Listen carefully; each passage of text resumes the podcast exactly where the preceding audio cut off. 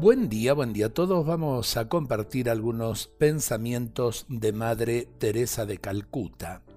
Contemplamos la humildad de Jesús en el pesebre, en el exilio en Egipto, en la vida escondida en Nazaret, en la imposibilidad de hacer que las personas entiendan su mensaje, en el abandono de sus apóstoles, en el rechazo de los escribas y los fariseos, en los terribles sufrimientos de su pasión y muerte, en su permanente estado de humildad en el sagrario.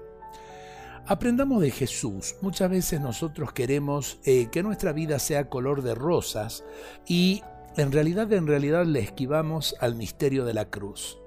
Jesús no negó el misterio de la cruz. Jesús no le esquivó al misterio de la cruz.